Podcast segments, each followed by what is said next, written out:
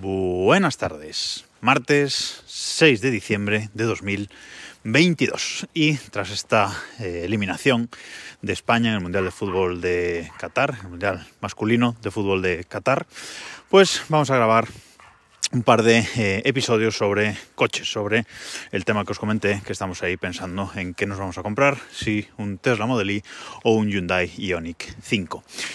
Y quiero hacer dos capítulos. Este primero sobre las cosas malas concretas que he visto de cada uno de estos dos modelos y en lo que son peores frente a su rival. Y luego, eh, a continuación, haré otro hablando de las cosas buenas. Vamos a empezar por lo malo y acabar con buen sabor de boca. Vaya por delante y tener claro en estos dos eh, podcasts que eh, estoy hablando siempre de dos modelos concretos de estos, de estos coches. Es decir, en el eh, Tesla Model Y estoy hablando del modelo básico, el modelo digamos que con todo por defecto, simplemente añadiéndole la bola de remolque, con lo cual hablo del modelo con el piloto automático básico, sin el piloto automático mejorado y tampoco con el FSD, Full Self Driving. ¿Vale? Y en el caso del eh, Hyundai Ioniq hablo también del modelo Star, que digamos de, las tres, de los tres acabados, entre comillas, acabados que ofrece Hyundai para el, para el Ioniq, pues eh, hablo del eh, intermedio, que es digamos lo máximo o lo más equipado que podemos comprarlo entrándonos aún así en el plan MOVES, ¿vale? Entonces, tened eso en cuenta para los dos podcasts. Y ahora sí, cosas malas. Vamos con las cosas malas. Cosas malas que comparten los dos, porque los dos comparten cosas malas. Bueno, para empezar, que son coches eléctricos, por lo tanto, bueno, pues la autonomía em, es la que es, ¿vale? Autonomía de unos 420 kilómetros, luego hablaré un poquito más de, eso, pero bueno, esa es la autonomía que, que tienen, eh, ambos los dos, ¿eh? aunque declare Leoni que tiene más, eh, ahora, ahora iré sobre, sobre eso. Luego, ninguno de los dos aparca solo, insisto, con los acabados que os estoy contando. Ninguno de los dos tiene modo de aparcado automático, ni cambio de carrera automático, ni bueno, digamos, mm, funciones de piloto automático avanzadas. Em, son los dos tracción trasera, que a mí los coches tracción trasera pues no es que me gusten mucho, aunque en los eléctricos el tema pues cambia un poco, pero siguen siendo tracción trasera y no es algo que, que me fascine, eh, solo tienen motor atrás. No tienen ninguno de los dos luces antiniebla delanteros. De hecho, en el, eh, en el Tesla, en el Standard Range, que es el que nosotros nos compraríamos en caso de decidirnos por, por Tesla, en los huecos de los antiniebla los tiene tapados. Los otros dos modelos de Model Y sí los tienen integrados, pero por costes, pues Tesla se los ha quitado a este eh, Standard Range, a este modelo básico, viene con unas tapas negras eh, puestas ahí. Y tampoco ninguno de los dos tienen esta visión 360 eh, grados que muchos coches dan al poner cámaras por, por, todos lados del coche, pues cuando vas a aparcar o meterte en un sitio estrecho, etcétera, te activan esta vista 360 que es como si se viera el coche así desde, desde arriba. Bueno, el Ioniq en la versión Energy, en la versión superior sí lo tiene, pero como estoy hablando de la Star, no lo tiene. Y Tesla quizás a lo mejor en el futuro con una actualización puede traerlo, pero de momento no lo tiene. Y ahora cosas concretas de cada uno de los dos. Vamos con el Tesla, vamos con el eh, Model Y. El Model Y, eh, hablo, insisto, del Standard Range, Rear Wheel Drive, eh, tracción trasera, el, digamos el Tesla más barato que se puede comprar en España ahora mismo y que nos entraría, siendo así, en el plan MOVES. Tiene faros matriciales este, este Model Y, los tiene instalados, pero no los usa por software no los usa. Sí que tiene lo de luz larga y corta automática, pero no usa eh, los faros matriciales como otros coches. Aunque, insisto, los tiene instalados. Quizás en una futura actualización los pongan a funcionar. Bueno, quizás no, seguro. Luego, eh, una cosa rara de los Tesla que le pasa al Model 3 y creo que al Model Y también, pues es que eh, hay que ponerlo en modo lavado, cuando lo vas a lavar a un lavado con alta presión, etc. Porque si no, alguna cosilla, como por ejemplo los retrovisores, los motorcillos que giran los retrovisores, pueden estropearse. Bueno, en fin. Eh, no tiene pantalla tras el volante, que esto, bueno, en principio es algo malo, vamos a dejarlo como algo malo. No tiene sensores de aparcamiento, ojo con esto, no tiene sensores de aparcamiento delante ni detrás. Y esto es una de las cosas que más dudas me, eh, me da tanto a mí como a mi pareja sobre el puñetero Tesla, que no tiene sensores de aparcamiento ni delante ni detrás. Eh, de hecho, hasta agosto, creo, o algo así, los Model 3 y los Model Y los traían, sensores eh, de ultrasónicos de, aparcamiento típicos que lleva cualquier coche de, 20.000 euros, hay que decir ahora, porque ya los coches no están mucho más baratos. Eh, bueno, pues Tesla ha decidido quitarlos. Los coches lo llevaban y funcionaban muy bien, pero Tesla ha considerado quitarlos, supongo que por costes también. Ya no los traen, los nuevos coches desde agosto no los traen instalados. Y eh, Tesla quiere em, utilizar o quiere recuperar esa funcionalidad para aparcar eh, cuando vamos a menos de 8 km por, hora, cuando nos movemos a menos de 8 km por hora, quiere recuperar esa funcionalidad con lo que ha llamado Tesla Vision, que es utilizar las cámaras que tiene el coche por todos los lados para hacer esa misma función que los eh, sensores de, ultrasonido. Pero, de momento, no está esa actualización. Se espera ahora en diciembre, pero puede ser en diciembre, puede ser en enero, febrero, puede ser en abril, cuando llegue esa actualización. Va a llegar y va a llegar pues seguro que en menos de seis meses, pero de momento no está. Y han quitado los sensores antes de que esté esta actualización que lo sustituye, lo cual me parece una chapuza por parte de Tesla. Luego, estéticamente, el Model 3 me gusta mucho, el Model I ya me gusta un poco menos estéticamente, nada, o sea, no me horroriza ni me parece feo, pero sí que estéticamente eh, no, me, no me parece, no me gusta tanto. Luego las llantas, otra polémica con, el, con este Standard Range Rear Wheel Drive. Em, las llantas, el coche lleva llantas y eliges las 19 pulgadas, las básicas, las que te dan más autonomía, pues son llantas, eh, están bien. Pero llevan unos tapacubos aerodinámicos por delante, por, por encima, que se los puedes quitar y quedarte con la llanta que está por debajo y está bien, está bonita, pero hay que saber que lo que se ve, digamos, en la web de Tesla no es la llanta en sí, sino es el tapacubos aerodinámico que lleva por encima para, pues como hacen un poco los coches de Fórmula 1 ahora que llevan las, eh, las llantas de 18 pulgadas, tapar ese hueco para ser aerodinámicamente más eh, eficientes. Otra cosa mala, bueno, que este Standard Range solo lleva 60 kilovatios de, de batería en ciclo WLTP, eh, el ciclo europeo, mm, en la web de Tesla marca 455 kilómetros. Eh, el coche, cuando te lo entregan al 100%, por lo que me ha estado contando la gente, y lo arrancas, te marca 418 eh, kilómetros de, mm, bueno, de autonomía. ¿Por qué? Porque ahí te lo muestra en ciclo EPA, que es el ciclo que usan en Estados Unidos, que realmente se acerca más a la realidad que el WLTP. 418 kilómetros en, ciclo, en ciclo EPA, insisto, eh, hay pruebas eh, de este coche que en autovía, haciendo solamente autovía, te alcanza para unos 320 kilómetros en autovía, yendo a 120, si vas un poco menos, pues tienes más autonomía, pero ya sabemos que los coches eléctricos a altas velocidades consumen, consumen muchísimo. Así que, eh, bueno, pues eso es lo, que, es lo que hay. Luego, si solo lo usas en ciudad, pues si solo lo usas en ciudad, pues a lo mejor haces 600 kilómetros o, 700, pero eh, ahí, está, ahí está la cosa. Más cosas. Eh, no tiene agarradores. Esto es algo que me sorprendió, pero dentro, lo típico, el típico agarrador que hay encima de las ventanillas, pues Tesla no los tiene. Este Model no los tiene. Otra cosa bastante dramática para mí, este coche no tiene CarPlay, Tesla no incorpora CarPlay ni Android eh, Auto en sus, en sus coches. ¿Podría hacerlo mediante una actualización?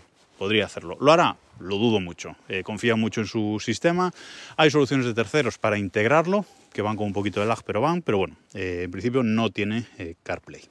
La pintura de los Tesla ha mejorado mucho. Hay muchas más capas de pintura y ha mejorado mucho. Pero, madre mía, cuánto perro hay a última hora. Bueno, en fin. Eh, ha mejorado mucho, pero la pintura sigue sin ser metalizada. Eh, con lo cual eso hay que tenerlo en cuenta. Si lo vamos a, repintar, pues siempre va a quedar un poquito peor o va a dar más eh, trabajo. En concreto en el Model I no se ve un carallo por la ventana de atrás, o sea, por la ventana del maletero.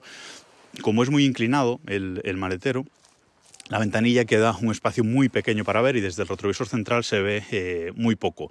Tanto yo como mi pareja, que estamos muy acostumbrados a conducir mirando ese retrovisor, pues nos va a costar un poco en caso de elegir este, este coche.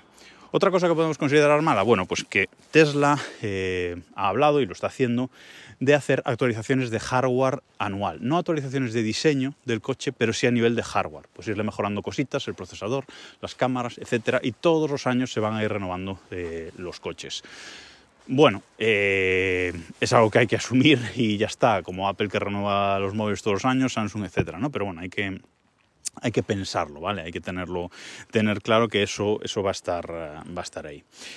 Em, más cosas malas. Bueno, el piloto automático eh, eh, avanzado o el FSD se paga aparte. Que esto puede ser malo o puede ser bueno, mm, pero se paga aparte si queremos funciones eh, adicionales. Y por último, lo malo de Tesla es el servicio postventa y la fiabilidad. En fiabilidad está de los últimos en las listas de la, de la OCU, si nos queremos fiar de esas listas.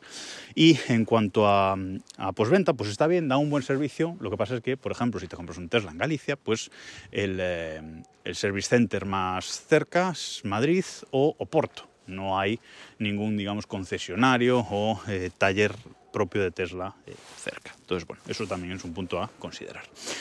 Y vamos con el eh, Ionic. El Ionic, cosas malas del Ionic. Bueno, estupideces de los fabricantes tradicionales. Em, Hyundai te obliga a hacer un mantenimiento obligatorio cada 15.000 kilómetros del Ionic, en el que le cambian, pues no sé, cuatro filtros y el aceite no porque no lleva, o sea, le cambian cuatro chorradas, te cobran entre 150 y 200 euros en el concesionario oficial y si no haces estos mantenimientos durante los primeros cuatro años, eh, te anulan la garantía, básicamente. Estás obligado a hacer un mantenimiento cada 15.000 kilómetros, por lo que sea.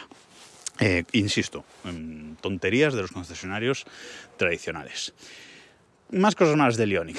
A ver, la interfaz. O sea, la interfaz de usuario de las pantallas, el Ionic tiene dos pantallas de 12 pulgadas y alargadas enfrente del conductor, eh, cuya interfaz inicial, digamos, de la parte eléctrica y los iconos y tal, no está mal. Y cuando entras en el apartado que te muestra las cosas del coche, propias de coche eléctrico, pues eh, está bastante bien.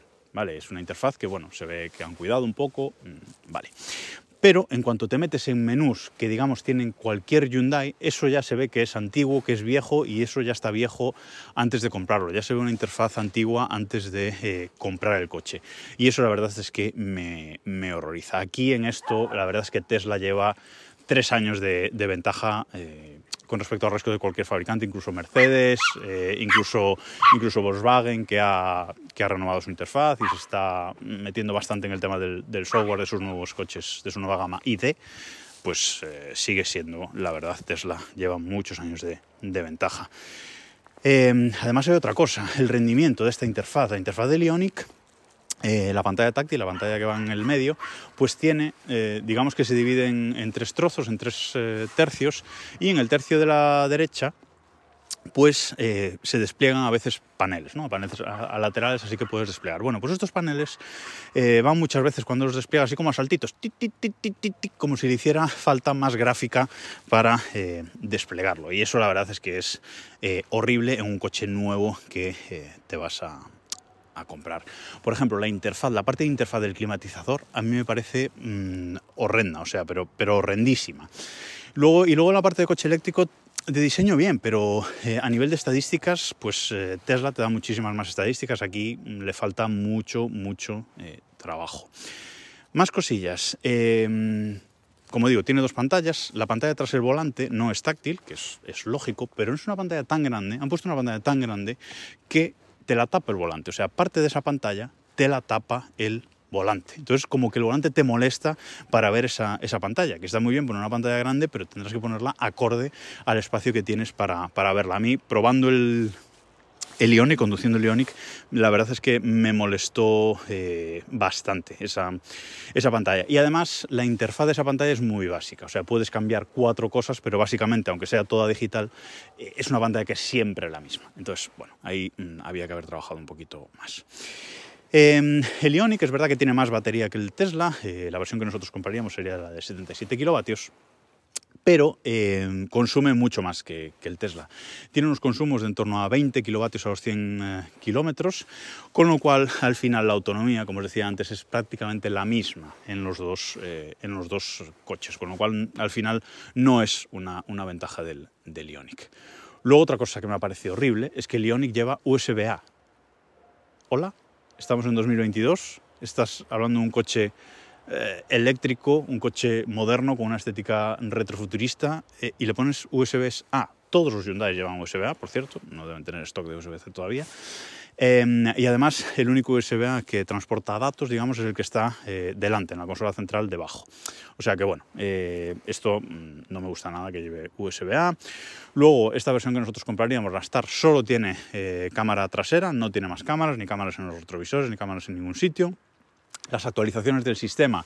Me da mucho miedo que sea como un coche tradicional y a los dos años dejen de actualizar el coche, que seguramente pasará. Además, las actualizaciones hasta este junio no eran por OTA, no eran digamos por wifi, no eran por eh, eh, inalámbricas, sino que tenías que ir tú, descargarte de la web un archivo, pinchar un USB en el coche, un USB A, en el coche y actualizarlo. Eh, por suerte desde junio ya son inalámbricas, pero si tenéis un Ionic eh, actualizado anterior a junio, pues tenéis que hacer una última actualización vosotros o ir al concesionario que, os la hagan para que las actualizaciones sean eh, inalámbricas a partir de ahora. Otra cosa que no nos gusta del Ionic es que no hay posibilidad de ponerle techo panorámico, no existe esa, opción, ni tampoco bola de remolque. Viene con la preinstalación que se llama de la bola de remolque, pero no hay opción de ponérsela, digamos, en, en fábrica. Tampoco el piloto automático, como decía, es, muy bueno, es muy, es muy avanzado. Y luego lo peor seguramente, bueno, hay otra cosa que los colores en los que te lo puedes comprar son todos tristes, son todos colores tristes, ni siquiera hay un blanco blanco así chulo, bueno. Y eh, por último los tiempos de entrega. Es decir, los tiempos de entrega que está ofreciendo Hyundai en el Ioniq 5, pues bueno, son de seis meses. De hecho, si lo compráramos ahora, nos lo entregarían a principios de julio. Y eso, la verdad, queriendo nosotros el coche para pronto, para allá, pues eh, es un punto muy, muy negativo de este eh, coche. Y hasta aquí las cosas malas. En el siguiente, las cosas buenas y nos quedamos con buen sabor de boca. Hasta ahora.